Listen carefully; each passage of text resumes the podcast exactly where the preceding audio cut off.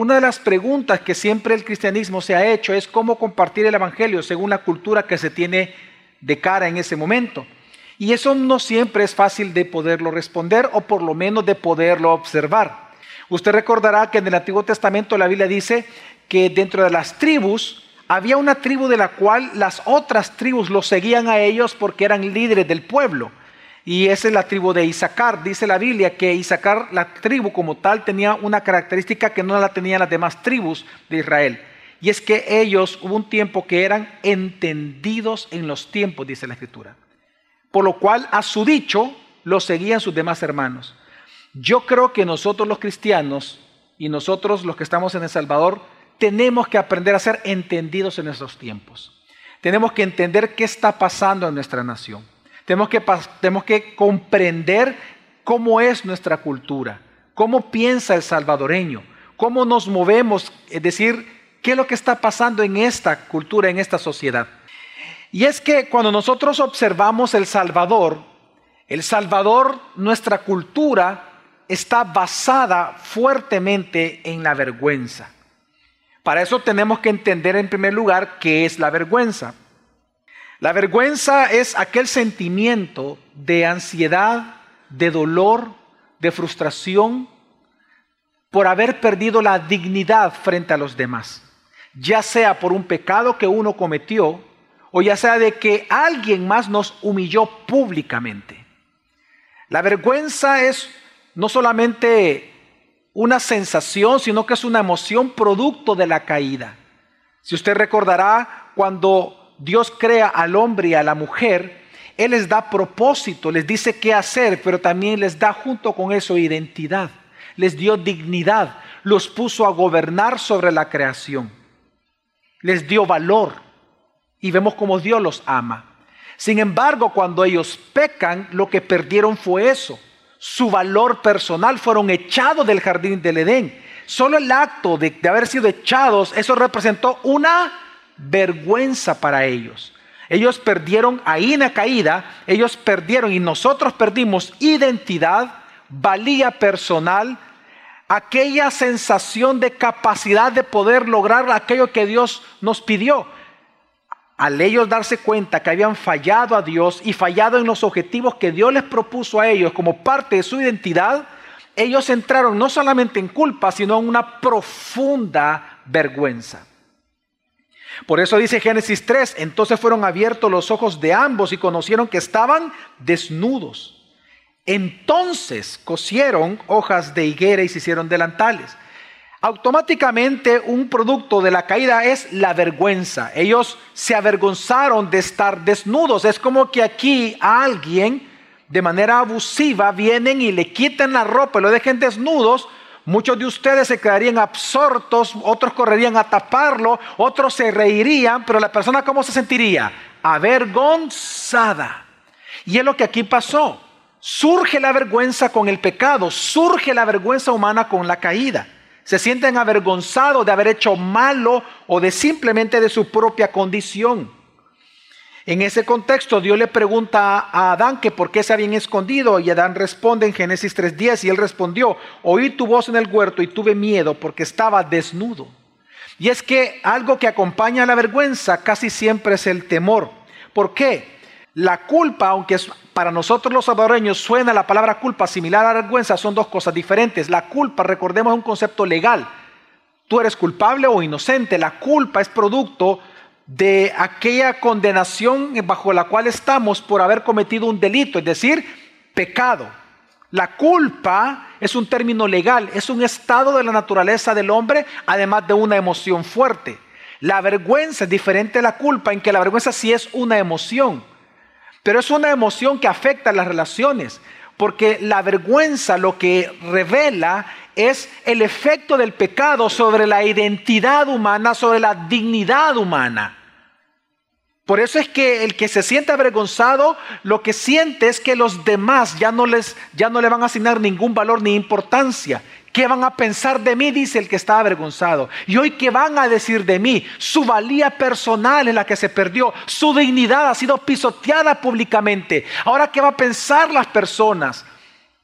La vergüenza que es un producto de la caída, afecta totalmente tu valor, tu sentido de valor personal, tu dignidad y tu capacidad de hacer cualquier cosa que la sociedad pide, que Dios pide o que tú te has pedido a ti mismo.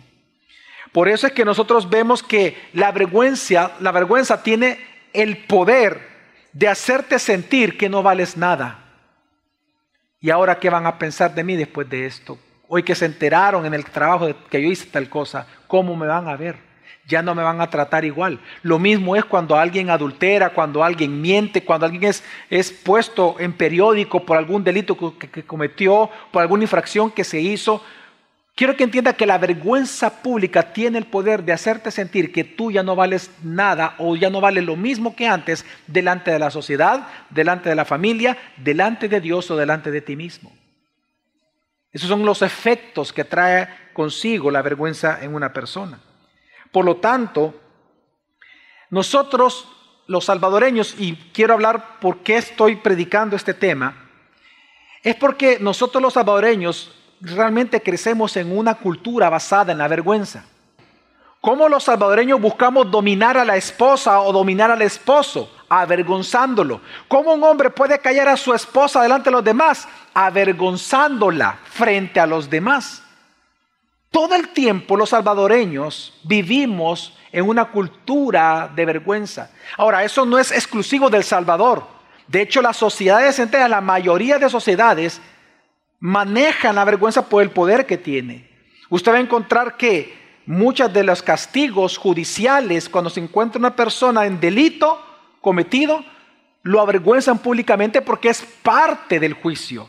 Es parte importante avergonzarlo para que no vuelva a cometer lo que hizo antes. Pero también lo vemos que Dios ocupa la vergüenza. La vergüenza tiene tal poder, recuerde, el poder de la vergüenza es hacerte sentir que no vales nada. La Biblia dice en Romanos que ahora nos volvimos inútiles vergüenza. Inútiles significa que ya no sirves para los propósitos de Dios. Eso trae consigo ser avergonzado. Tu propio pecado te avergonzó. Por eso vemos que Dios, después de la caída, Él ocupa este poder de la vergüenza como juicio sobre Caín, al cual le puso una marca para que, para que todos lo vieran y supieran que Él fue el que mató a quién? A Abel. Quiero que entienda que la vergüenza es algo que hasta Dios ocupa. ¿Por qué digo esto? Porque la culpa, a diferencia de la culpa, la culpa eh, siempre implica em, cometer un pecado, cometer un delito. En el caso de la vergüenza, no. Usted puede estar avergonzado de algo que no es pecaminoso. Por ejemplo, ¿cuántas mujeres se sienten avergonzadas de su propio cuerpo? ¿Cuántas personas por alguna malformación? Algún problema físico se sienten mal de sí mismos. ¿Cuántos son avergonzados en El Salvador por porque tal vez tú eres una divorciada o eres un divorciado? La vergüenza no tiene que ver siempre con un delito o con un pecado. La vergüenza es un sentimiento de decepción. Es un sentimiento de dolor por haber perdido la dignidad por un pecado o por una humillación recibida. Entonces, por eso, para mí es importante que entendamos esto, porque para nosotros poder compartir el Evangelio en nuestra sociedad salvadoreña, tenemos que entender que nuestra sociedad se basa en la vergüenza. Y se lo voy a demostrar. Lo que sucede es que históricamente el ser humano tiene tres formas, hay más, pero las quiero subir en tres, tres formas básicas en las cuales nosotros los salvadoreños y en general la humanidad busca tratar con la vergüenza personal. Tres formas inadecuadas completamente, que no te sirven de nada ante la vergüenza. La primera de ellas es huir, que es lo que vemos con Adán y Eva. Dice que ellos huyeron de la presencia de Dios cuando oyeron la voz de Dios porque tuvieron miedo, porque se vieron desnudos. Ahí el temor es por la vergüenza. Tenemos que entender esto.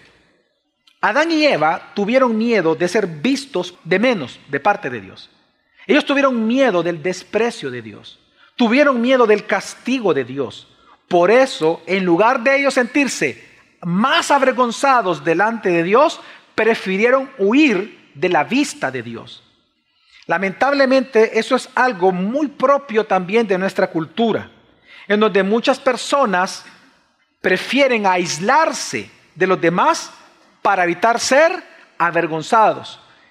¿Usted nunca se ha preguntado por qué una mujer abusada, violada, o un hombre abusado, violado, por qué se aíslan de la sociedad? Porque se sienten avergonzados. Es como aquella persona que trata de salir de algún delito. O es como que algún marero quisiera salir de las maras y con su tatuaje y se va a sentir públicamente avergonzado. Entonces, ¿qué prefieren hacer los que sienten vergüenza de sí mismos? aislar, huir. Es una forma muy inadecuada de tratar nuestra vergüenza. Muchas personas se divorcian por vergüenza. Otros se separan de sus familias por vergüenza. Otros huyen de sus casas por vergüenza. Otros renuncian a sus trabajos por vergüenza. Otros dejan a sus amigos por vergüenza.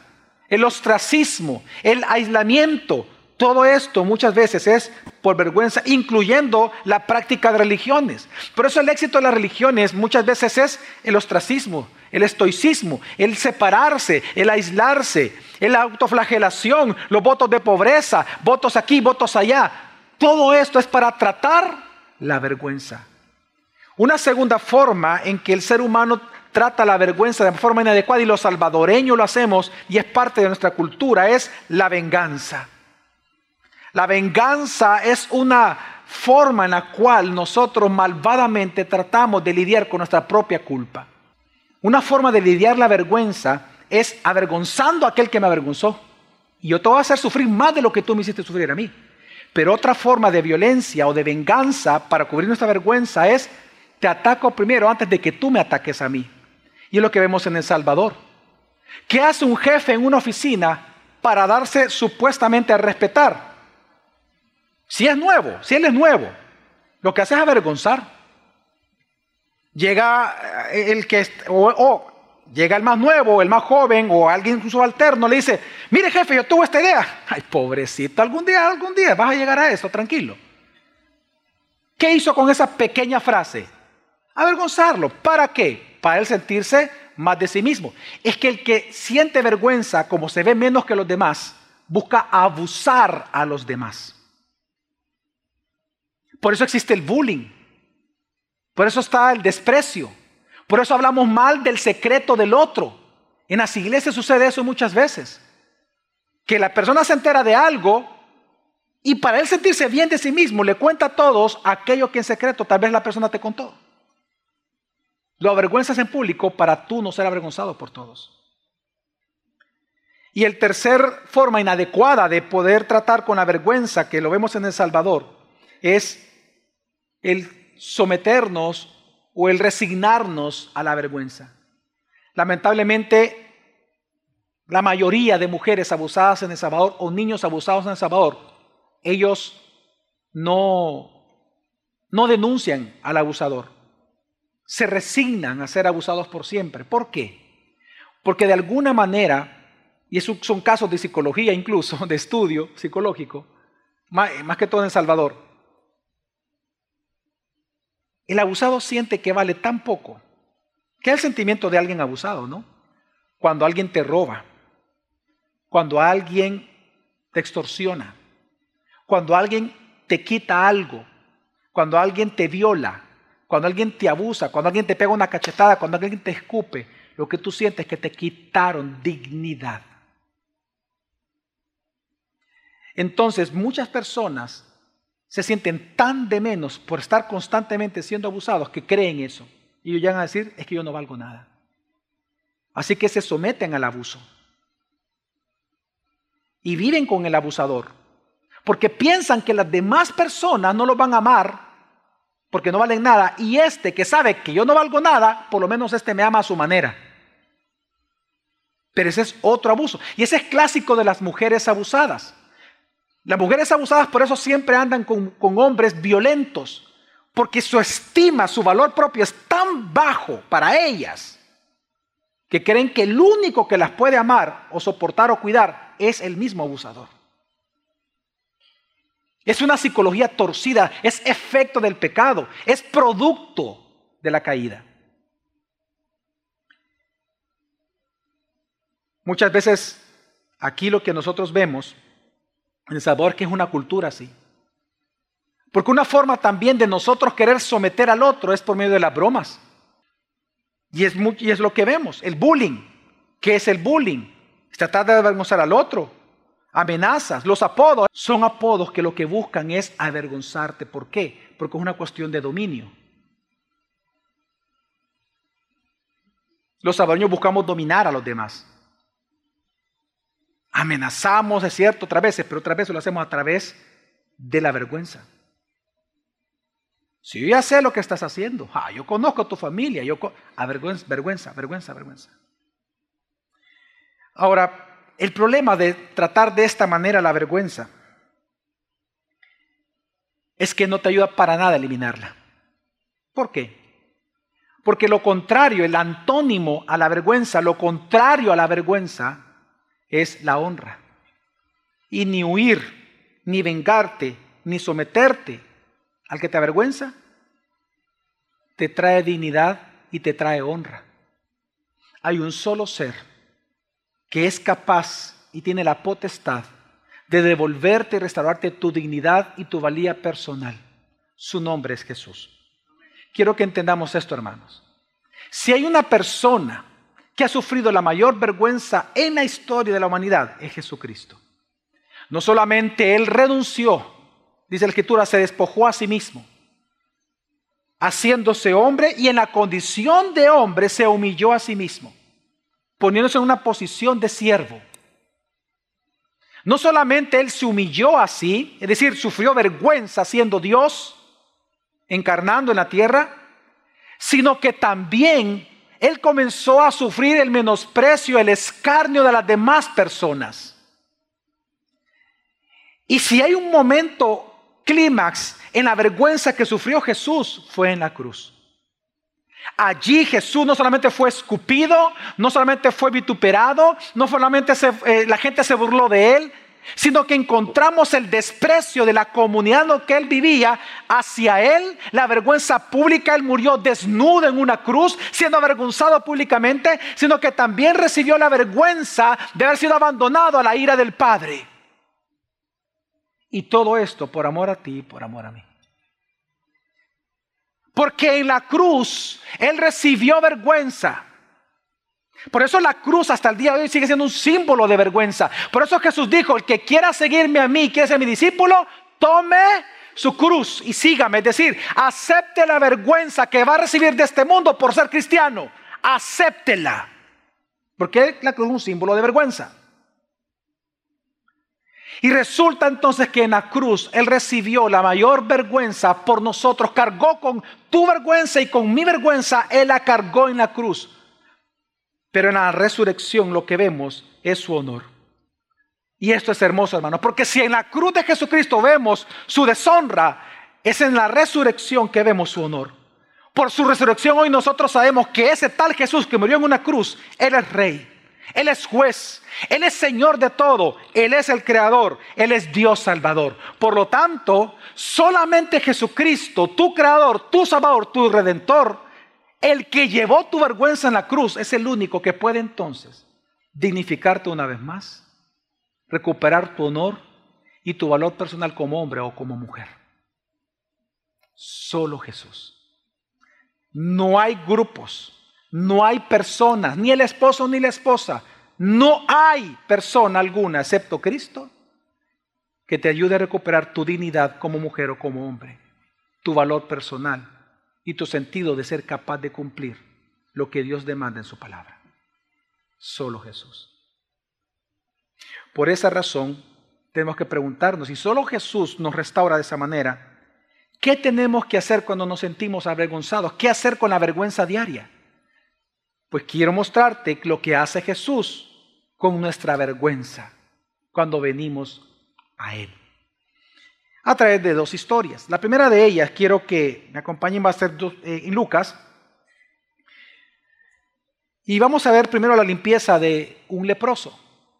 En Lucas capítulo 5, versículo 12 al 15 dice, y aconteció que estando Jesús en una de las ciudades, y aquí había allí un hombre lleno de lepra. Y cuando vio a Jesús, cayó sobre su rostro y le rogó diciendo, Señor, si quieres, puedes limpiarme. Extendiendo Jesús la mano, lo tocó diciendo, quiero, sé limpio. Y al instante la lepra lo dejó. Hermanos, lo primero que podemos ver en el texto bíblico es que la lepra era una enfermedad. Una enfermedad terrible. Una enfermedad porque lo que va haciendo la lepra es que vas perdiendo tú todas las em, los tendones, los nervios. Al inicio es doloroso, pero a medida que van atrofiándose tus nervios, llega a tal punto de podrirse tus miembros que ellos se caen solos. Ya no sientes dolor pero vas perdiendo todos tus miembros. De repente pierdes el dedo, puedes perder la nariz, puedes perder una oreja y tú no, ni siquiera lo percibes. Se te inflama todo el cuerpo. Es, es una enfermedad dolorosa al inicio, pero también es una enfermedad muy terrible a nivel social. Por eso lo segundo que tenemos que entender en, el contexto de este texto es que la lepra no solamente era una enfermedad, sino que la lepra también era una condición social. Y este es el punto que quiero resaltar, de los muchos que exegéticamente pudiéramos sacar del texto, pero quiero nada más reflejar en lo que compete al tema de este día. Algo que vemos en el texto es que cuando dice la Biblia que un leproso se acercó a Jesús y Jesús lo tocó, tú tienes que entender por qué Lucas escribió esto. Porque la lepra no solamente era una condición física, también era una condición social. Según la ley, los leprosos no tenían ninguna participación en la comunidad. El leproso generaba miedo por su forma de verse, generaba miedo, generaba desprecio, generaba repulsión, generaba vergüenza. De hecho, cuando aparecía un leproso era muy común. En el tiempo de Jesús, los judíos, lo que ellos hacían cuando venían, cuando venían venir un leproso, cuando veían venir, es que comenzaron a gritar, ahí viene el sucio, sucio, sucio, para que toda la gente se apartara porque podían pasar dos cosas. O te una posibilidad era contagiarte de la enfermedad y otra cosa era tú volverte impuro porque resulta que según la ley el leproso era una persona impura. Por lo tanto, si tú lo tocabas, la impureza pasaba a ti y no y tenías que irte a purificar por siete días antes de entrar al templo, una vez más. No podía llegarte a tu mujer. No podía hacer muchas cosas por solo haber tocado a un leproso. Pero aquí resulta entonces, lo que tenemos que entender es que aquí vemos un hombre que no solamente estaba sufriendo una enfermedad, sino que estaba sufriendo una vergüenza pública todos los días de su vida. Aquí lo que estamos viendo, hermanos, es una persona que no podía acercarse a su familia. Porque la familia tenía la obligación de echarlo. Aquí vemos una persona que estaba avergonzado totalmente delante de la sociedad, tan avergonzado, con tanta vergüenza, que ni siquiera le era permitido entrar al templo a rogarle al Señor. Él no podía adorar a Dios en el templo. Tenía prohibido entrar porque era un hombre impuro. En otras palabras, él era un hombre rechazado, avergonzado por la sociedad. Él no contaba con nadie para ser ayudado. No recibía amor, sino lo único que él recibía era vergüenza tras vergüenza tras vergüenza. Ahí viene el sucio. Hermano y hermana, para ponerlo en contexto, ¿cómo tú te sientes cuando tú escuchas las etiquetas que la cultura salvadoreña te ha puesto? ¿Cómo tú te sientes? ¿Qué hizo este hombre con su vergüenza? Porque tenía varias opciones, huir, vengarse. ¿Qué hizo? Él se dirigió al único que puede tratar tu vergüenza. Él se dirigió a Jesús. Y escucha bien lo que le dijo. Le dice, Señor, si quieres, puedes limpiarme. Solo esta frase nos dice mucho. Cuando él le dice Señor, que es curios, o Quirios, como usted quiera decirlo, él creyó que Jesús era Dios. Él creía que Jesús era Dios. Este hombre llegó a creer que Jesús tenía el poder para sanar, pero para limpiarlo, pero él dudó de algo acerca de Jesús. Él dudó si Jesús estaría dispuesto a ayudarlo a él. Claro, él estaba tan acostumbrado a sentirse avergonzado por todos que él no dudaba que Jesús era Dios ni que él tenía el poder para hacerlo. Él dudó de que Jesús quisiera ayudarlo porque le dice, Señor, sí, quieres. Qué tremendo que muchos de nosotros vivimos de una manera similar. Muchos de los que estamos aquí probablemente, y yo ahí me incluyo, en ciertas etapas de mi vida, los cristianos muchas veces no dudamos de la deidad de Jesús. No, estamos seguros que Jesús es Dios. Estamos seguros de que Dios existe. Estamos seguros incluso de que Dios es poderoso. Poderoso como para enviar plagas, poderoso como para sanar a los enfermos, poderoso como para darle vista a los ciegos. Pero algo dudamos de Él. Que en nuestro caso le importa a Él. Si algo dudamos, que si nuestra vida le importa a Jesús. Pero ¿qué aprendió este hombre que rompió con la vergüenza en ese momento y dijo, no, voy a ir para allá, voy a buscar a Jesús?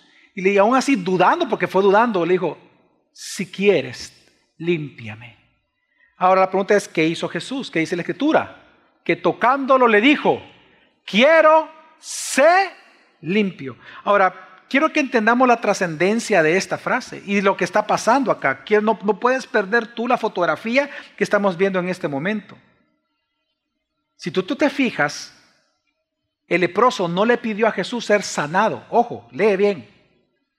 El leproso no le pidió a Jesús ser sanado. ¿Qué le pidió? Ser limpio. ¿Y por qué esa palabra es importante? Porque la palabra en griego ahí es puro. ¿Sabe qué le estaba pidiendo? Este hombre, purifícame. Yo quiero ser puro ante los ojos de Dios. Yo sé que solo tú me puedes purificar porque tú eres Dios Jesús. Pero mi pregunta es, ¿yo te importo a ti? ¿Y sabes lo que hizo Jesús? En primer lugar dice que lo tocó y eso es maravilloso. Porque si él lo tocaba, si él tocaba, no solamente se exponía a ser contagiado, obviamente, por una enfermedad, sino que si él lo tocaba automáticamente, se le estaba transfiriendo la corrupción del otro, su impureza, y él siendo Dios. Y un hombre que por años nadie lo había tocado, ni por amor, ni por cariño, no podía ser tocado. Resulta que ahora el Creador, el Dios del cielo, Dios encarnado, viene y lo toca y le dice, quiero ser limpio. Ahora, esa palabra quiero es fenomenal, porque la palabra quiero es la palabra en griego celo. ¿Sabe lo que Jesús le dijo literalmente?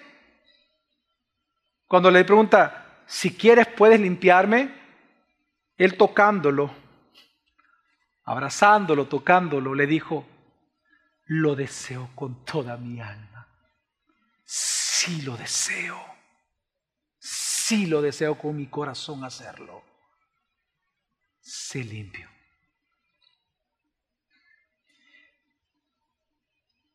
Qué escena más hermosa la que encontramos acá.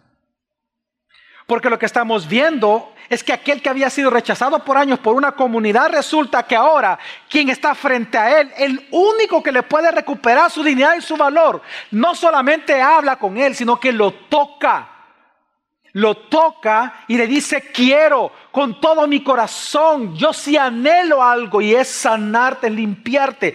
Ahora, esto es importante también, porque aquí encontramos que aquel entonces que estaba siendo rechazado desde joven o desde cuando le empezó la enfermedad por toda una comunidad, resulta que ahora frente a él está recibiendo el amor de Dios, de aquel que está dispuesto a asumir su corrupción e impureza porque lo tenía que tocar, precisamente hacia Él mismo para que Él fuera limpio.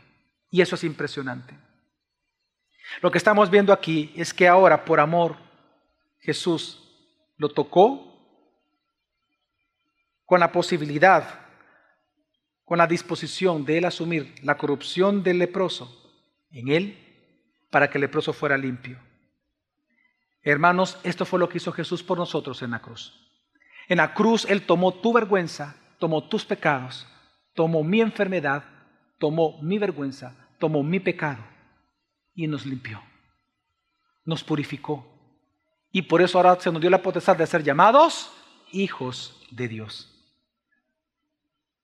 ¿Qué te avergüenza a ti en la sociedad salvadoreña?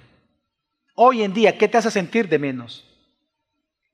¿Qué te hace sentir que tú no vales nada para la sociedad? ¿Que fuiste violada? que fuiste violado, que has asesinado a alguien. Tal vez tú cargas no solamente con la culpa, sino que cargas con la vergüenza interna de haber matado a alguien, de haber estafado, de haber extorsionado, de haber amenazado, de haber violado, de haber abusado, de haber mentido, de haber traicionado a tu esposa o tu esposo. ¿Qué te avergüenza de ti mismo hoy? ¿Qué hacer con esa vergüenza? Por lo que nos está enseñando esta historia de Lucas es que hay una sola cosa que tienes que hacer con tu vergüenza y es venir a Jesús. Porque es Jesús lo que te está diciendo atrás de esa historia es, ven a mí, yo quiero limpiar tu vergüenza, tú sí eres importante para mí, no solamente te amo, quiero que entiendas, tú eres importante para mí, si quiero con toda mi alma restaurar tu dignidad, tu valor y tu honra, si quiero. Tan solo, ven a mí. Recordemos que en la primera venida, hermanos, Jesús no vino a condenar. Jesús lo dejó claro. Él vino a salvar. Porque el mundo ya está bajo condenación. La ira de Dios se sigue manifestando. Tenemos que entender que el ser humano nacemos condenados a la, a la muerte eterna. Él no vino a condenar, Él vino a salvar. Es en la redención de Jesucristo que nuestro valor personal es restaurado, nuestra dignidad es recuperada. No es en los hombres, no es en una comunidad de personas, es en Cristo, porque Él es Dios y Dios Salvador. Ya en su segunda venida, ahí sí, la segunda venida es para juzgar, para juzgar vivos y muertos. Su segunda venida es para condenar eternamente. Ahí vienen los juicios, ahí viene el castigo de aquellos que no creyeron en Jesús. Pero todavía hay tiempo de arrepentimiento para que creas en Jesús y Él te salve y te dignifique. La segunda historia que podemos ver también qué hacer con esta vergüenza es la historia del padre y del hijo pródigo, que es en Lucas capítulo 15 y aquí es, es una historia que todos conocemos, pero quiero resaltar algunos puntos importantes que apoyan lo que estamos hablando. Lucas 15 dice del 11 al 24, y Jesús dijo, cierto hombre tenía dos hijos. Y el menor de ellos le dijo al padre, Padre, dame la parte de la herencia que me corresponde. Y él les repartió sus bienes. No muchos días después, el hijo menor, juntándolo todo, partió a un país lejano. Y allí malgastó su hacienda viviendo perdidamente. Cuando lo había gastado todo, vino un hambre en aquel, en aquel país y comenzó a pasar necesidad. Entonces fue y se acercó a uno de los ciudadanos de aquel país, y él lo mandó a sus campos a apacentar cerdos. Y deseaba llenarse el estómago de las algarrobas que comían los cerdos, pero nadie le daba nada. Lo que estamos viendo acá, hermanos, es una persona que perdió su dignidad. Para la sociedad él no valía nada, por lo tanto no obtenía nada de la sociedad. ¿Ok? Nadie le daba nada porque él para la sociedad no valía nada. Al que tú piensas que vale algo, tú le das algo. Pero si alguien es considerado por esa comunidad como nada, no va a recibir nada. Y es lo que vemos acá. Un hombre que habiendo tenido todo, resulta que hoy no tiene nada y no vale nada. Vemos una persona llena de vergüenza. Dice, entonces, volviendo en sí, la regeneración, la obra del Espíritu Santo, dice, dijo, ¿cuántos de los trabajadores de mi padre tienen pan de sobra, pero yo aquí perezco de hambre. Me levantaré, iré a mi padre y le diré, Padre, he pecado contra el cielo y ante ti, ya no soy digno de ser llamado hijo tuyo. Hazme como uno de tus trabajadores. Y levantándose fue a su padre.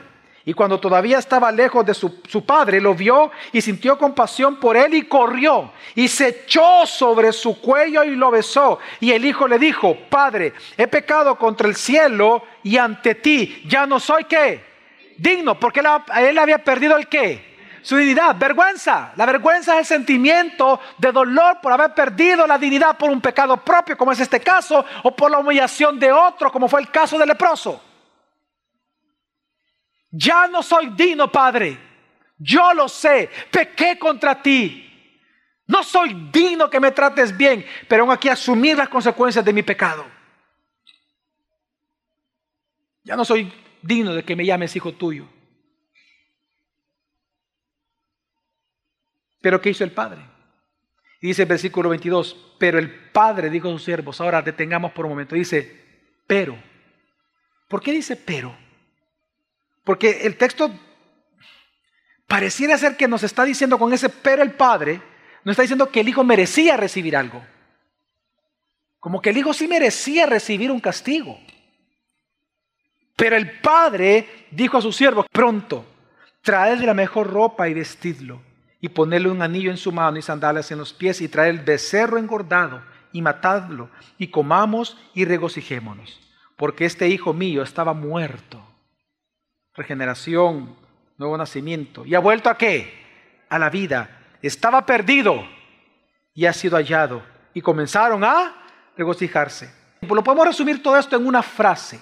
¿Qué hizo el padre con el hijo cuando lo vio llegar? Al pecador, al terrible. Lo dignificó, lo honró frente a sus siervos. Le devolvió la posición de hijo. El anillo representa autoridad. Las vestiduras, autoridad, representa honorabilidad, dignidad. Las sandalias, que era diferente a los siervos. Porque los siervos no usaban necesariamente sandalias.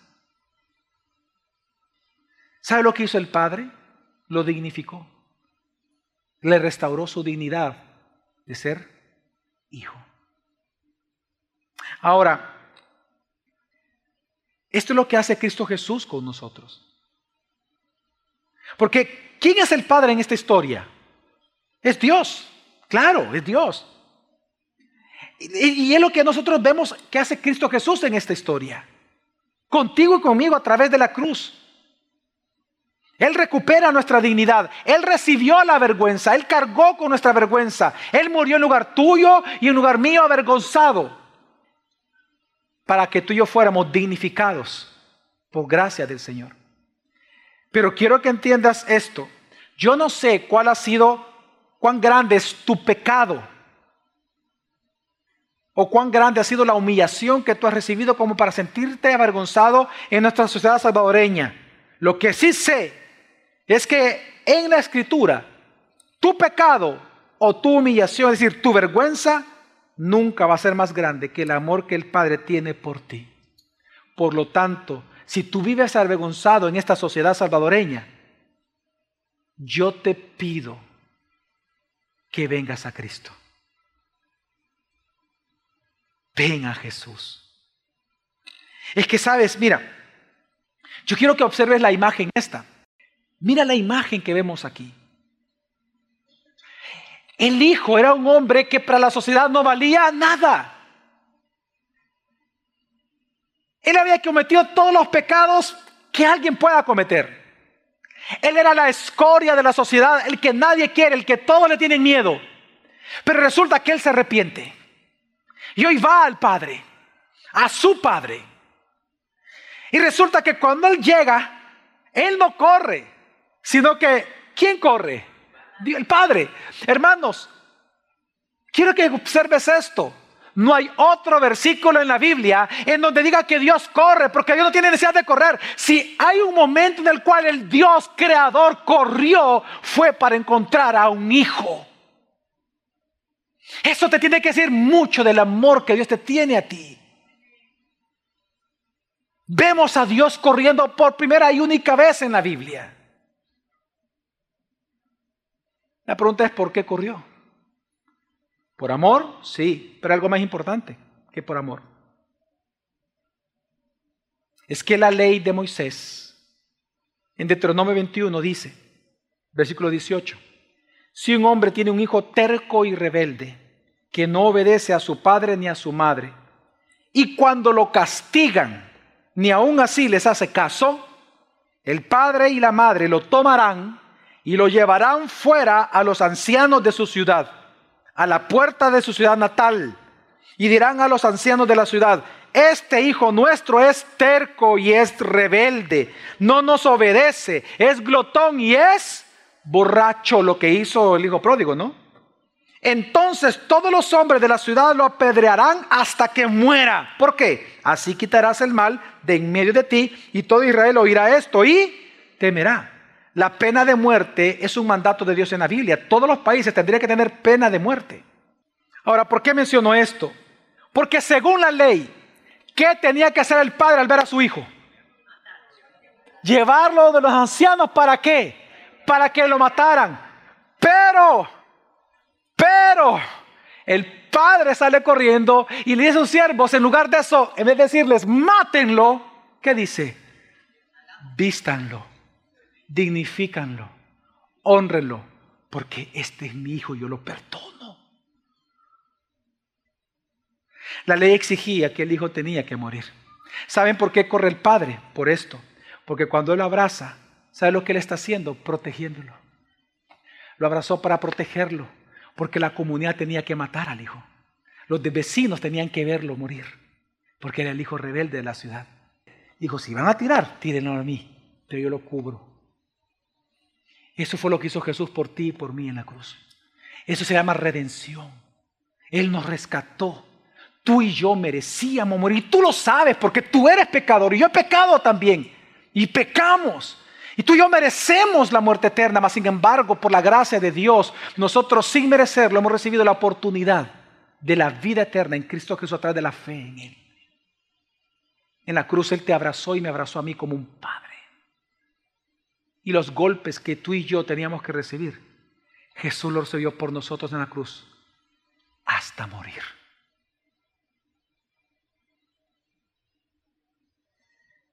¿Estás avergonzado por algo? ¿Tú vives sin esperanza en San Salvador?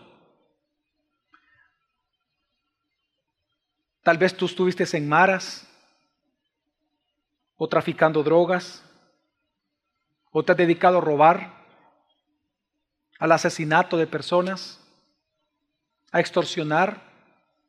Tal vez te has burlado por años de tu esposa y de tu esposo y él no lo sabe porque lo has traicionado por tantos años y cargas con esa vergüenza. ¿Qué tienes que hacer? ¿Huir? ¿Vengarte? ¿Someterte? No. Ven a Jesús. Porque Él, no es que Él va a correr por ti, Él ya corrió por ti. Y si no me crees, mira la cruz. Él vino a la tierra, no nosotros fuimos allá. Él corrió por ti y por mí. Ven a Jesús. Tú le importas a Él. Tú le amas. Él te ama.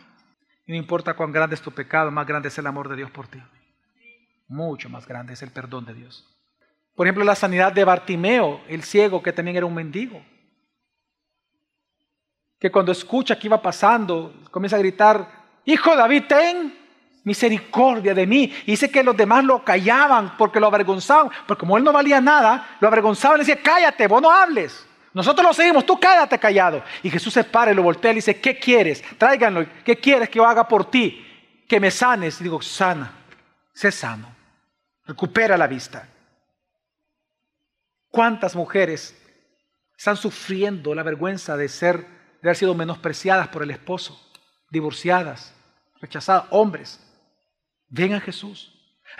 otra historia, recuerda a la mujer adúltera, cuando Jesús va a la casa de Simón, el, fariseo, y él entra, y, el, fariseo, él está cenando con el fariseo, y resulta que entra una mujer, una prostituta. Bueno, se cree que es prostituta porque no dice el texto.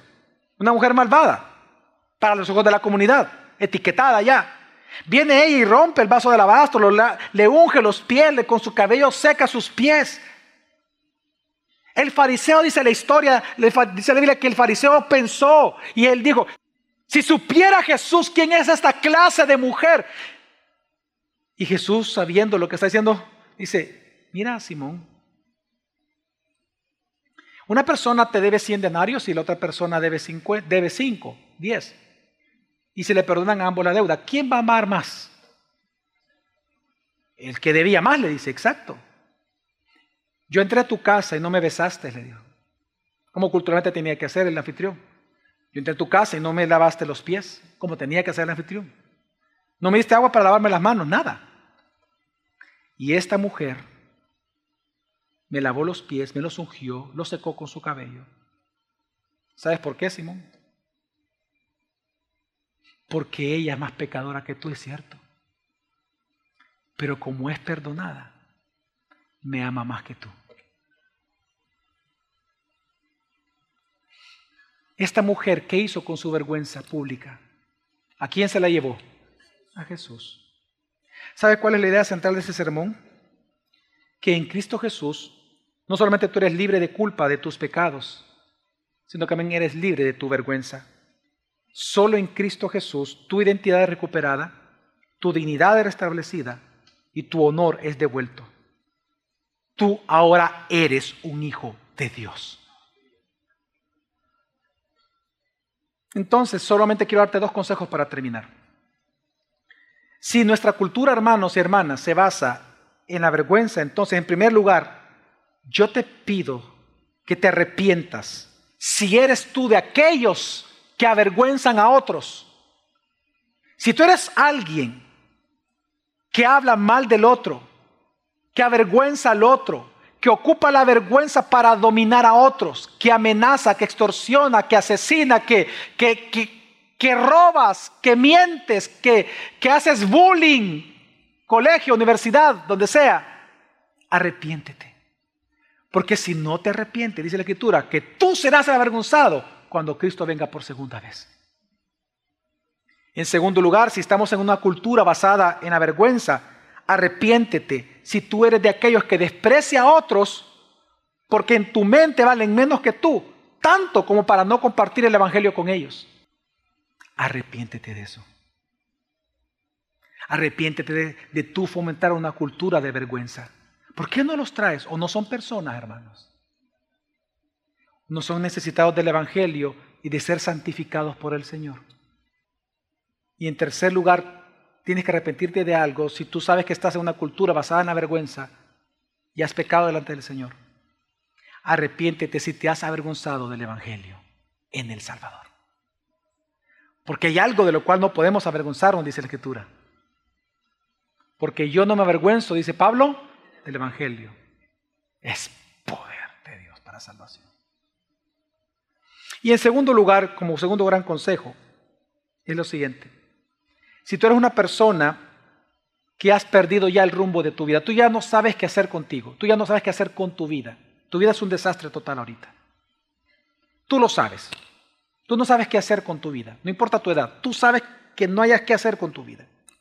Si tú ya perdiste el rumbo de tu vida, Ven a Jesús, cree en Jesús y persevera en Él, porque tú le importas a Él. Él te ama. Él te ama. Y Él quiere dirigir tu vida. Él quiere ser el Señor de tu vida. Él te ama. Tu valor personal nunca va a estar en este mundo. Tu valor personal debería de estar siempre en Jesús. Este mundo no te, mira, este mundo no te va a valorar el día que tú hagas algo a lo que la cultura está acostumbrada a hacer, la cultura te va a rechazar a ti. Este mundo eh, no quiere nada de ti. Es traidor, es traicionero. Tu identidad no te la dan las personas y la cultura. Tu identidad está en aquel que creó tu dignidad, que es Jesús. Así que que no te importe ser rechazado por el mundo. Refúgiate en Jesús. En cuanto a mí, jamás se me ocurra jactarme de otra cosa, sino de la cruz de nuestro Señor Jesucristo. Por quien el mundo ha sido crucificado para mí y yo para el mundo. Para nada cuenta estar o no circuncidados. Lo que importa es ser parte de una nueva creación. ¿Sabe qué está diciendo Pablo? No importa si la sociedad te aplaude o no te aplaude, si las personas te honran o no te honran, si tú eres una persona de honor o de desprecio en la sociedad. Lo que importa es si en verdad has nacido de nuevo o no. Porque nuestra dignidad y valía personal nunca va a estar fuera de Jesús, sino solamente en Él. Cree en Jesús, ven a Cristo. Si tú le preguntas hoy en esta mañana, ¿quieres? Él te va a decir, con toda mi alma yo quiero. Ven, te voy a restaurar. Vamos a orar.